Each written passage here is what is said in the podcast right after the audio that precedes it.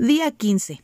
Qué bueno es saber que este día iniciamos con el segundo libro de la Biblia y te invito, no desfallezcamos, no nos cansemos, sino sigamos adelante en este reto porque sabemos que Dios seguirá hablando a nuestras vidas. Éxodo 1 al 4. Dios está en total control de su creación, de la historia de tu vida y de todo lo que nos rodea. Su naturaleza y su carácter no cambian. Él es inmutable. Sus promesas son reales y su fidelidad es absoluta. Dios conoce nuestra aflicción. Años después de la muerte de José, nos encontramos a los hebreos en medio de una situación terrible, infanticidios, opresión, esclavitud, injusticia.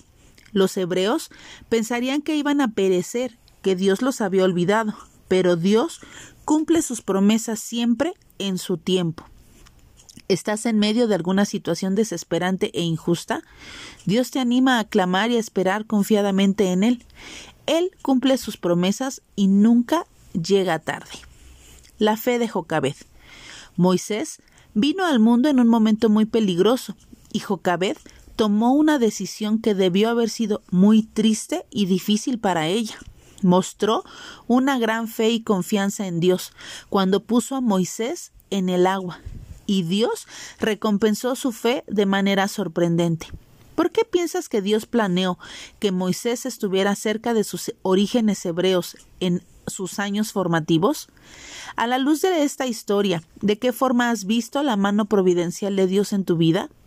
Dios levanta personas, las llama, las equipa para cumplir sus propósitos.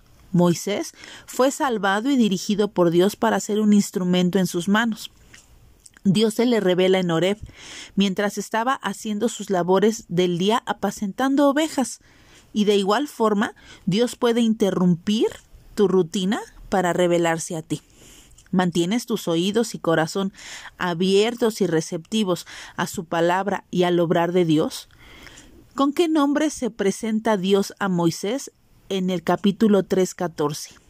¿Qué indica ese nombre con relación a otros dioses?